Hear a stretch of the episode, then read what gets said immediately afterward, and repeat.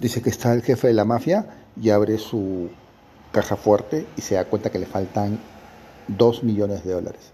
Manda a llamar a su contador que era sordo mudo y le dice, lo amarra y le dice, respóndeme, ¿dónde están mis dos millones de dólares? Y, trae un traductor que era el abogado y le dice, y el abogado le dice, enseñas, ¿dónde están mis dos millones de dólares? Y el sordo mudo le dice, le responde en señas y le dice, no sé nada. Y le dice, dice que no sabe nada. ¿Cómo que no sabe nada? Saca una pistola y lo apunta en la cabeza. Y dice, ¿dónde están mis dos millones de dólares o te mato? Y el zorro mudo, que era el contador, le dice, está bien, enseñas, le dice al, al abogado, que era el traductor, está bien, me rindo, me rindo. Los dos millones de dólares están enterrados en la casa de mi hermano, en el jardín de atrás. Y el, y el mafioso le dice al abogado, dime qué dijo. Dice que, que no le importa nada que le dispare.